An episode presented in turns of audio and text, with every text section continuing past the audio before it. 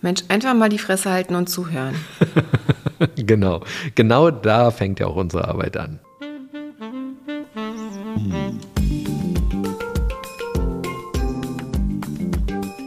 Herzlich willkommen zu unserem Podcast Die Therapeutin und der Coach mit Sabine Werner-Kopsch und Hajo Werner. Ein Ausschnitt aus unseren Küchengesprächen. Folge 27. Intelligenz. Ja, Intelligenz. Wie oft ich in meinem Leben schon von Menschen zum Thema Intelligenz angesprochen wurde, wie oft es in Diskussionsrunden ein Thema ist, unglaublich. Intelligenz spielt in unserem Zusammenleben offensichtlich eine sehr, sehr große Rolle. Ja, total. Also ist bei ganz vielen Dingen spielt es wirklich eine wesentliche Rolle, wie intelligent man ist oder wie intelligent in bestimmten Situationen umgegangen wird. Was ich erstaunlich finde, ist, dass die Vorstellungen, was Intelligenz eigentlich ist, auch immer wieder auseinandergehen. Wir hatten das Thema ja auch schon mal in der Folge künstliche Intelligenz angesprochen, aber das ist ja alles noch viel, viel mehr und viel, viel größer. Deshalb haben wir uns entschieden, nur eine Folge über Intelligenz zu machen. Genau. Intelligenz, diese kognitiven Fähigkeiten sozusagen, kann man ja auch messen in einem Intelligenztest. Und da ist der absolute Durchschnittswert 100 in Europa. Also ein IQ von 100 ist der totale Durchschnitt. Und alles zwischen 85 und 115 ist im Durchschnittsbereich, über 115 ist überdurchschnittlich und ab 130 spricht man von einer Hochbegabung. Man sagt, dass so ungefähr zwei Prozent aller Kinder und Jugendlichen in diesem Bereich sind über 130, also hochbegabt. Ähm, es gibt aber auch noch sozusagen, was darunter kommt. Also unter 85 geht man von einer Lernbehinderung aus und unter 70 geht man dann von einer geistigen Behinderung aus. Und das kann man auch nochmal unterteilen in unterschiedliche Stufen. Aber wie intelligent ein Mensch ist, ist eben auch häufig wichtig, wie sich äh, quasi in allen möglichen Situationen verhalten wird. Also ich finde es total hilfreich, auch im therapeutischen Setting am Anfang immer einen IQ-Test zu machen, um zu schauen, wie sind da die Ressourcen der Kinder oder Jugendlichen. Weil wenn irgendwie Probleme in der Schule auftauchen, hängt das ganz häufig mit der kognitiven Intelligenz zusammen. Davon getrennt gibt es ja nochmal diese emotionale Intelligenz. Davon wird ja auch ganz viel in Medien berichtet. Ja, aber lass uns da erstmal bei dem ersten Teil bleiben. Mhm. Also zu diesem Thema kognitive Intelligenz. Kognitive Fähigkeiten. Ja, zu, den, zu dem Thema kognitive Fähigkeiten gehört ja ähm, Wahrnehmung, Lernen, Erinnern, Problemlösung, kritisches Denken. Kurzzeitspeicher. Ähm, genau. Kurzzeitspeicher, diese Dinge. Wie wird denn das gemessen? Genau, also das wird tatsächlich in einem IQ-Test genauso gemessen. Also in einem IQ-Test werden die Unterbereiche Sprachverständnis, wahrnehmungsgebundenes logisches Denken, Arbeitsspeicher und Verarbeitungsgeschwindigkeit gemessen und daraus wird dann ein Gesamt-IQ ermittelt. Ja, und Intelligenz ist ja beeinflusst durch unsere Genetik, aber auch durch die Umwelt, durch die Bildung, Erfahrung, Training, das alles äh, verbessert unsere Intelligenz. Genau, ja, aber die, die Anlage ist tatsächlich genetisch. Also man kann dann fördern, also vor allem bestimmte Bereiche kann man gut fördern. Bei dem wahrnehmungsgebundenen logischen Denken sagt man, das ist so die angeborene Intelligenz. Das wahrnehmungsgebundene logische Denken kann man zwar leicht verbessern, aber nicht großartig fördern. Was man fördern kann, ist Sprachverständnis, indem man viel mit Kindern redet, viel vorliest, viel im Kontakt ist, viel diskutiert. Und der Arbeitsspeicher, also das Arbeitsgedächtnis ist natürlich auch zu fördern, wenn man sich viel Dinge versucht auswendig zu merken, Rezepte, Telefonnummern, kann man das super fördern. Und Geschwindigkeit kann man auch trainieren, also indem man quasi zum Beispiel bei bestimmten Aufgaben eine Stoppuhr hinstellt und bestimmte Dinge als Challenge gestaltet. Da kann man auch so ein bisschen gestalten und schauen.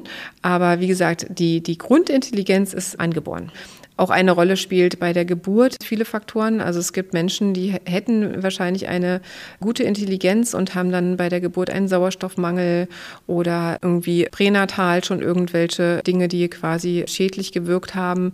Und da ist es natürlich dann auch, also. Oder haben Schläge auf den Kopf bekommen, oder wie auch immer das passiert genau. ist. Und dann nimmt das Gehirn einen Schaden und dann haben die Menschen wirklich einen Schlag, wie genau. man so sagt. Ja, also da ist dann auf jeden Fall die Intelligenz deutlich beeinträchtigt. Also was ja auch wichtig ist, das kann auch Generationen überspringen. Das heißt, wenn irgendeine Vorfahrin, irgendein Vorfahre hochintelligent war, kann es sein, dass es ein paar Generationen später wieder auftaucht. Genau. Also es gibt auch, beide Eltern sind hochbegabt und das Kind ist durchschnittlich begabt oder, oder sogar unterdurchschnittlich. Oder sogar unterdurchschnittlich begabt. Genauso gibt es die Konstellation, beide Elternteile sind im lernbehinderten, geistig behinderten Bereich und das Kind ist durchschnittlich bis hochbegabt. Ich glaube, das ist einfach eine Zufallsgeschichte. Ne? Also genauso wie Genetik allgemein funktioniert ja nach Zufallsregeln. Ja, interessant. Wie nehmen wir denn Intelligenz wahr? Das heißt, ob jetzt ein Mensch in unserer Umgebung für intelligent gehalten wird oder nicht, woran macht sich das fest? Das macht sich häufig tatsächlich eher am Sprachgebrauch fest. Also ich habe manchmal schon gedacht, das Kind spricht so tolles Deutsch und so geschliffen und kann sich so super ausdrücken, ist auf jeden Fall wahrscheinlich hochbegabt, macht dann einen Intelligenztest und der Sprachteil ist tatsächlich überdurchschnittlich bis hochbegabt, aber die anderen Teile nicht. Also das, was man nach außen sieht, ist eben meistens das über die Sprache vermittelte Bild. Und äh, das ist eben auch was, was man super ausfallen kann, wenn man viel mit den Kindern redet, viel Kinder auch sieht und ihre Probleme sieht und auch in Diskussion geht mit bestimmten Themen, dann können sich Kinder viel, viel besser ausdrücken und werden als viel intelligenter wahrgenommen. Das heißt, früh die Sprache zu trainieren hilft, einfach mal die intelligente Erscheinung eines Kindes zu verbessern. Genau, aber also ganz häufig passiert es eben auch in Haushalten, wo Kinder eben gar nicht so viel sich selbst überlassen werden. Also man redet viel mit den Kindern, aber das, was ich daran manchmal schwierig finde, ist, dass Kinder dadurch natürlich auch überschätzt werden. Ne? Also Kinder, die sehr gut reden können und sich sehr gut ausdrücken können, da wird dann viel mehr teilweise auch verlangt von den Kindern. Da wird dann gesagt, ja, du kannst das doch hier schon und du kannst dich doch so gut ausdrücken, dann musst du ja auch das andere können. Also ganz häufig geht damit auch so ein bisschen so eine Überforderung oder eben, dass die Kinder auch eher schon so als so kleine Erwachsene gesehen werden. Ne? Also dass viele Themen dann auch mit denen besprochen werden, die gar nicht kindgerecht sind. Also dann irgendwelche Diskussionen über Themen, die Kinder eigentlich total überfordern oder die die Kinder gar nicht überschauen können, geführt werden. Ne? Da muss man so ein bisschen aufpassen. Also Kinder schon wahrnehmen, aber auch kindgerechte Themen. Ne? Also nicht nur Themen, die sehr erwachsen sind, sondern auch wenn Kinder dann über Pokémon reden wollen oder über irgendwelche Fantasiegeschichten oder so, auch da ein Ohr haben als Erwachsener macht ähm, absolut Sinn, dass Kinder dann eben nicht klingen wie die Mini-Version ihrer Eltern. Also was mir aufgefallen ist, dass innerhalb von Gruppen Menschen, die einen hohen Bezug im Bereich von Volition haben, auch häufig als sehr intelligent wahrgenommen werden. Was heißt denn Volition? Volition ist die Umsetzungsstärke, die ein Mensch hat. Das heißt, ich kann nicht nur mir motiviert Dinge ausdenken, sondern ich kann diese Dinge auch umsetzen. Häufig ist es so, dass wir sehr erfolgreiche Menschen sehen und die sind gar nicht mal übermäßig intelligent. Aber diese Menschen haben eine starke Umsetzungsfähigkeit und diese Umsetzungsfähigkeit, Volition genannt, die lässt diese Menschen in der Wahrnehmung deutlich intelligenter erscheinen, als sie sind. Sag mal ein Beispiel für Umsetzungsfähigkeit. Also Umsetzungsfähigkeit, das ist so die Aufmerksamkeit auf das Wesentliche, eben Fokussierung, zielführendes Emotions- und Stimmungsmanagement, das heißt, dass ich ein Team führen kann, Selbstvertrauen und Durchsetzungsstärke, also so Selbstwirksamkeit, mhm. ja, dass ich meine PS auf die Straße bekomme. Planung und kreative Problemlösung ist ein total wichtiger Teil. Also Kinder, die das Spiel bestimmen wollen? Ja, nicht nur bestimmen wollen, sondern auch bestimmen können. Mhm. Also die das Spiel bestimmen. Aber das geht natürlich jetzt bei Kindern los und geht ja später immer weiter. Genau, aber Kinder haben das ja meistens dann auch schon, ne? also dass sie das dann irgendwie lernen oder dann praktizieren. Es gibt ja Kinder, die einfach total super sind darin, sich Dinge auszudenken, Spiele auszudenken und alle anderen machen ihnen in der Regel mit. Genau, die schaffen es, andere Kinder emotional mit da reinzubringen. Also der Teil emotionale Intelligenz, dazu können wir gleich auch nochmal kommen. Also sind in der Lage, diese ganzen Gefühle und Stimmungen einzubeziehen und damit die Menschen motivieren, etwas zu machen. Hm. Friedmund Malik hat in seinem Buch Führen, Leisten, Leben das auch so schön beschrieben, dass Führungskräfte schon von klein auf ihre Führungskompetenzen erlernen. Das heißt, schon in kleinen Gruppen als Kinder und dann später, was weiß ich, in Jugendgruppen, Pfadfindergruppen, ich weiß gar nicht, wie das heute noch so unterwegs ist, aber das gibt es ja sicher alles noch. Sportgruppen, genau. Sportgruppen, genau dort ihre Führungsfähigkeiten vertiefen und deshalb dann auch in jungen Jahren schon als Führungskraft sehr, sehr gut aufgestellt sein können. Mhm. Ja, durch diese Erfahrung. Und was auch dazu gehört, was super wichtig ist, ist die Selbstdisziplin. Die Disziplin, ein Ziel zu verfolgen. Mhm. Das ist das, was unter Volition verstanden wird. Das heißt Umsetzungsstärke. Mhm. Und Menschen, die das können, werden häufig als intelligenter wahrgenommen obwohl das gar nichts miteinander zu tun hat. Echt? Ich hätte jetzt gedacht, dass man das auch nur kann, wenn man sehr intelligent ist. Wüsste nicht warum. Aber man kann auf jeden Fall nicht unterdurchschnittlich intelligent sein. Also man muss mindestens durchschnittlich intelligent sein. Also ich wüsste nicht, wie das gehen soll, wenn man jetzt zum Beispiel lernbehindert oder geistig behindert ist. Ja, klar, okay.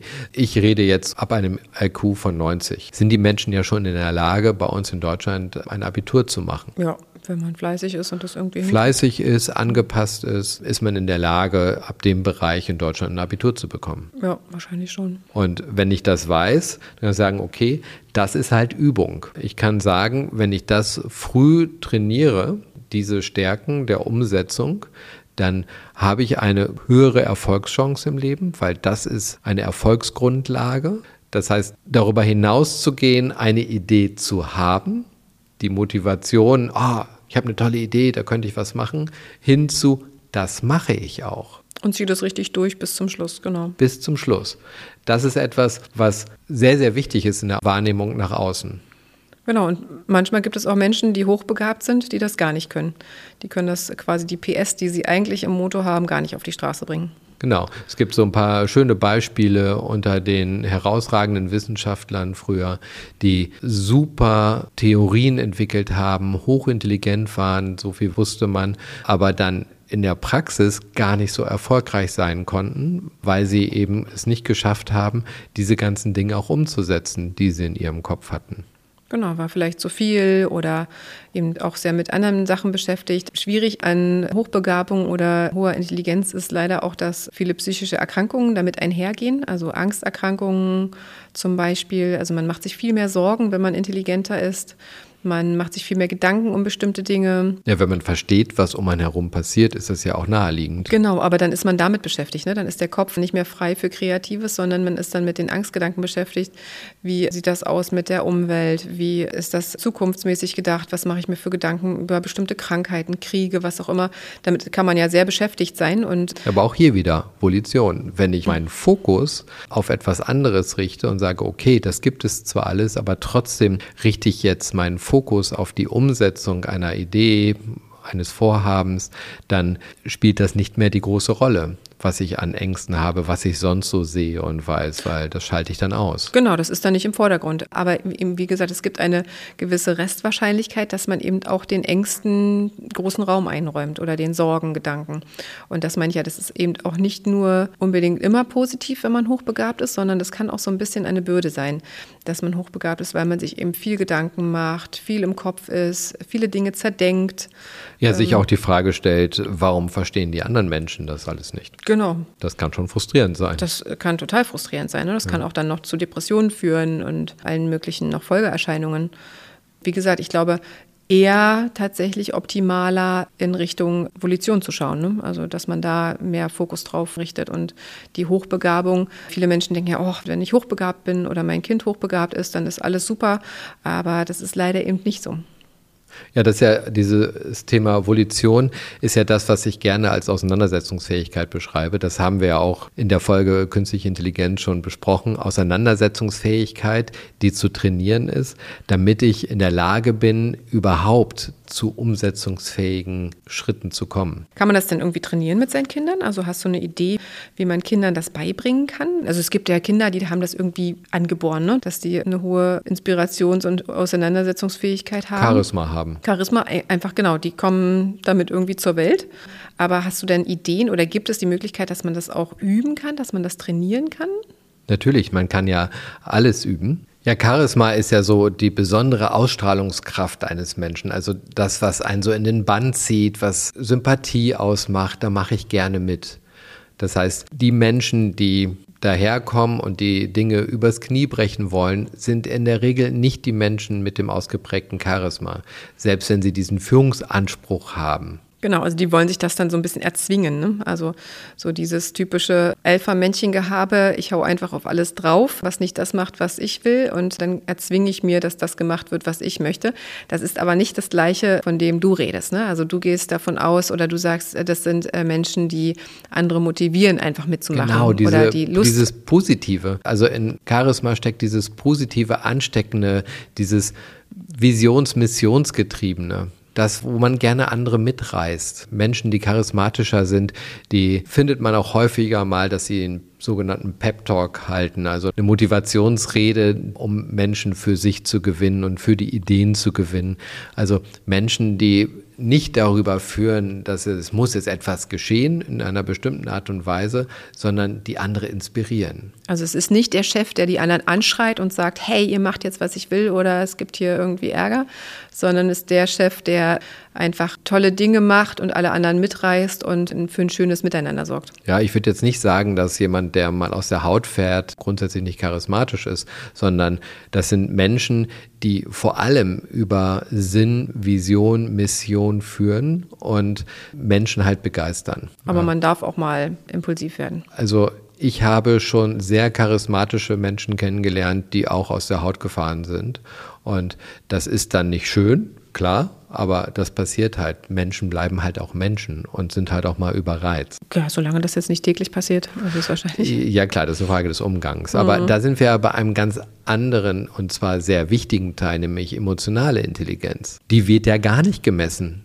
Wenn du in den Praxen deinen IQ-Test machst, dann habe ich noch nie gesehen emotionale Intelligenz. Ja, das ist tatsächlich auch schwierig, ne? emotionale Intelligenz zu messen. Emotionale Intelligenz ist was, was man eher spürt oder was man eher wahrnehmen kann. Ne? Also wenn Menschen emotional sehr intelligent sind, dann können die bestimmte Situationen gut erfassen, jetzt nicht nur kognitiv, sondern auch emotional gut darauf reagieren. Also wenn man eine Situation oder einen Moment kognitiv gut erfasst, heißt es ja noch nicht, dass man vernünftig darauf reagiert oder angemessen darauf reagiert. Ne? Aber zu deiner Frage, was man mit Kindern machen kann, um das zu üben, in denen man mit ihnen Projekte macht, Dinge macht, die zu einem bestimmten Ergebnis führen, mit ihnen über längere Strecken an Projekten arbeitet, die etwas als Ergebnis haben. Oder auch mitmachen lassen, ne? also bei bestimmten Dingen, die man macht, auch die Kinder sich beteiligen lassen. Einbeziehen. Genau. genau.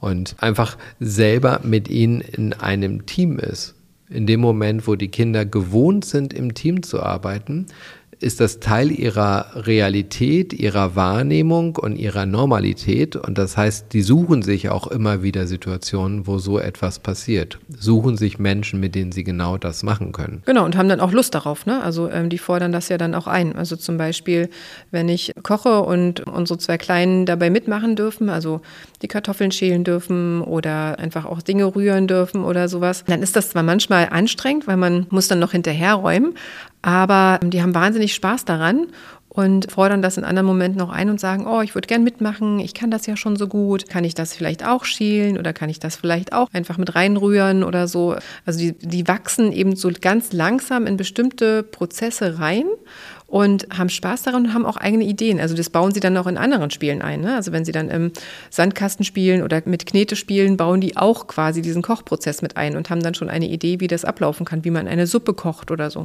Zum Beispiel, also können sich dann besser in Teams einfinden und wenn man in einer Gemeinschaft, in einem Team ist, dann stellt sich die Führungsfrage natürlich auch anders. Und in dem Moment, wo Menschen gewohnt sind, in einer bestimmten Art und Weise auf ein Ziel hinzuarbeiten, stärkt das natürlich die Umsetzungsfähigkeit. Hm. Wenn die Kinder sehen, wie Dinge gebaut werden und so, dann haben sie eine Vorstellung, welche Schritte unternommen werden müssen, um zu einem bestimmten Ziel zu kommen. Und das ist zum Beispiel etwas, was in der Erziehung ganz, ganz wichtig ist, dass man immer wieder darauf achtet, dass man den Kindern nicht die Selbstständigkeit nimmt, alles für die Kinder macht, weil in dem Moment, wo sie lernen, ich kann das, steigert das das Selbstbewusstsein, das Selbstwertgefühl, was ganz, ganz wichtig ist, um am Ende diese Ziele erreichen zu können. Genau, aber manchmal ist es eben gut, nicht gleich zu sagen, mach das mal ganz alleine, sondern vielleicht am Anfang ein Impuls zu geben, wie das funktionieren könnte, also eine Idee zu geben. Ich erinnere mich zum Beispiel an das letzte Wochenende, als unser Zweitjüngster ein riesengroßes Lego-Schiff aufgebaut hat und ein paar Teile fehlten. Hat er erst immer gefragt, ob ich ihm die Teile suchen kann. Ich habe dann gesagt, ich möchte jetzt nicht jedes Teil in diesem Berg suchen, habe ihm dann aber alle Lego-Kisten auf einen Haufen geschippt und habe gesagt, du kannst es auch selber, du hast super gute Augen, du kannst einfach gucken und hier sind alle Lego-Teile, die wir haben und dann schaust du einfach. Und tatsächlich ging das, nachdem ich das einmal mit ihm zusammen gemacht habe, danach ging das total super und er war richtig stolz bei jedem Teil, was er gefunden hat, dass er es ganz alleine gefunden hat und einfach weiterbauen konnte, ohne dass er Hilfe brauchte. Ne? Er brauchte mich nicht mehr fragen. Er hat mir dann immer nur ganz stolz die Teile gezeigt, die er gefunden hat. Genau. Und das macht ihm total viel Spaß, diesen Erfolg zu feiern. Und worum es geht, ist, diese Momente zu haben und die Momente zu haben, wo man gemeinsam etwas schafft. Also dann setze ich mich auch teilweise mit ihm hin und baue Sachen mit ihm zusammen, die dann auch schwieriger sind und arbeite ihm dazu, dass er da die Führung im Bauen hat und weiß, was er als nächstes braucht und so weiter, dass er eben auch lernt, wie man andere einbezieht und auf das Ziel gemeinsam hinarbeitet. Hm. Und wenn sie dann älter sind, er ist jetzt ja gerade im Schulanfangsalter, kurz vor der ersten Klasse, aber wenn die dann älter sind und schon in der siebten, achten Klasse, da geht es dann ja auch los mit der Pubertät, da ist es dann immer ganz, ganz wichtig, dass sie sehr, sehr viel von ihrem Alltag selbst erledigen, wissen, ah, okay, ich kann mich auch im Zweifel selbst ernähren, kann mein Essen selber machen, kann meine Ordnung selber halten, also die Dinge, die wirklich wichtig sind im Leben, um selbstständig zu sein, selbstständig agieren zu können. Ich kann meine Hobbys selber machen, mich da um alles kümmern. Das ist total relevant, um diese Umsetzungsfähigkeit, ah, ich liebe das Wort Volition, am Ende zu stärken. Mhm. Ja, total. Genau. Manchmal denkt man, ah, ich mache das jetzt einfach schnell für die Kinder, dann geht es schneller oder ich lasse sie nicht mitmachen, weil das nervt, wenn ich dann hinterher putzen muss. Aber da muss man als Elternteil einfach auch immer mal schauen, dass es nicht nur immer bequem für einen selber ist, sondern dass man auch den Fokus darauf hat, was ist jetzt tatsächlich in dem Moment auch wertvoll vielleicht für das Kind in dieser Situation. Oder vielleicht warte ich dann mal, wenn es Anziehen ein bisschen länger dauert und nehme mir einfach die Zeit oder schau einfach, wie gesagt, auch wenn Kochen und Backen etwas länger dauert. Aber lass die Kinder eben mitmachen, lass sie ausprobieren und lass sie teilhaben. Ne? Auch wenn man denkt, ach naja, eigentlich sind sie noch ein bisschen klein oder ich mache das eben schnell alleine, denn das ist manchmal nicht so zielführend. Ja, genau. Der Teil auch, wenn die dann größer sind und mal komplexere Sachen machen, wie zum Beispiel surfen gehen und so, wo man ziemlich viel Kram haben muss. Wenn man den Jugendlichen dann alles hinterher trägt, dann schaffen sie es nicht selbstständig, ihr Hobby auszuführen und brauchen quasi immer so einen Träger, den sie dabei haben, anstatt sich so zu organisieren, das selbst zu können. Und je früher sie lernen, das alles selbst zu können, umso eigenständiger werden die und können auch dann wiederum in einer Gruppe eine andere Rolle übernehmen. Genau, können auch anderen helfen, fühlen sich viel selbstbewusster und haben auch so eine innere Ruhe und Stärke, weil sie einfach wissen, dass sie viele Dinge gut können. Ne? Deshalb sage ich halt auch immer zu Eltern, dass es keine Hilfe ist, den Kindern zu viel abzunehmen. Ja, es ist einfach nur eine Hilfe für sich selber, weil viele Dinge schnell gehen müssen im Alltag und man dann lieber nicht die Zeit investiert, da zu warten oder geduldig zu sein, sondern einfach sagt, ich mache das jetzt eben schnell und dann ist gut. Und das übrigens macht eine gute Führungskraft aus. Eine gute Führungskraft weiß, dass es nicht schneller geht, wenn man die Sachen immer selber macht, sondern es geht viel schneller, wenn ich mir zwei, dreimal die Zeit nehme, genau erkläre, wie es gemacht werden muss, damit es gut wird und die Person das dann macht. Dann habe ich nämlich langfristig einen Entlastungserfolg. Mhm, und das kann das ich schon in jungen Jahren lernen, indem ich das eben von meinen Eltern, Erziehungsverpflichteten, Berechtigten, ich sage ja gerne Erziehungsverpflichteten, lerne, dass sie mir dieses Vertrauen entgegenbringen, dass ich das alles selber kann und ich selber lerne, wie gut das ist, wenn ich das selber kann und weiß, was ich machen muss, um das eben auch anderen zu vermitteln, das selbst zu können. Ja, das macht total Sinn.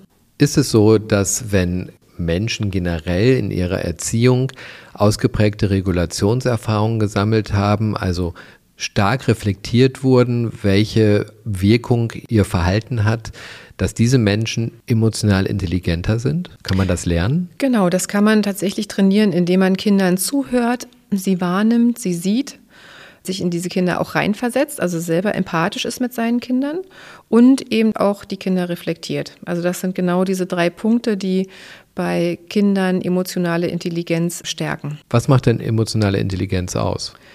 Emotionale Intelligenz ist zusammengesetzt aus äh, vier Teilen. Das ist einmal die gute Selbstwahrnehmung, also kann ich mich realistisch und gut selbst einschätzen. Dann einem guten Beziehungsmanagement. Das heißt, kann ich gut mit Konflikten in Beziehungen umgehen? Kann ich mich auf Beziehungen einlassen? Kann ich Beziehungen gestalten? Dann der Punkt, den alle kennen, Empathie. Also kann ich mich gut in andere Menschen hineinversetzen?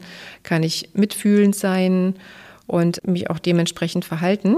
Und der letzte Punkt ist das Selbstmanagement. Also kann ich meine eigenen Gefühle und Handlungen erkennen und eben auch angemessen beeinflussen. Also kann ich zum Beispiel, wenn ich sauer bin, mich dann auch schnell wieder beruhigen, kann ich mich schnell wieder in meine eigene Mitte bringen oder habe ich Möglichkeiten, mich selbst gut zu regulieren. Ja, das waren ja auch alles Punkte, die zur Volition gehören. Also genau. zur Zielerreichung. Genau. genau. Also dann ist es quasi eigentlich alles, worüber wir vorhin gesprochen haben, emotionale Intelligenz. Ich glaube, zur emotionalen Intelligenz gehört auch noch die intrinsische Motivation.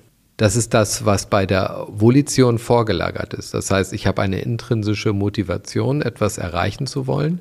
Und dieser Teil ist auch noch Teil der emotionalen Intelligenz. Mhm. Okay.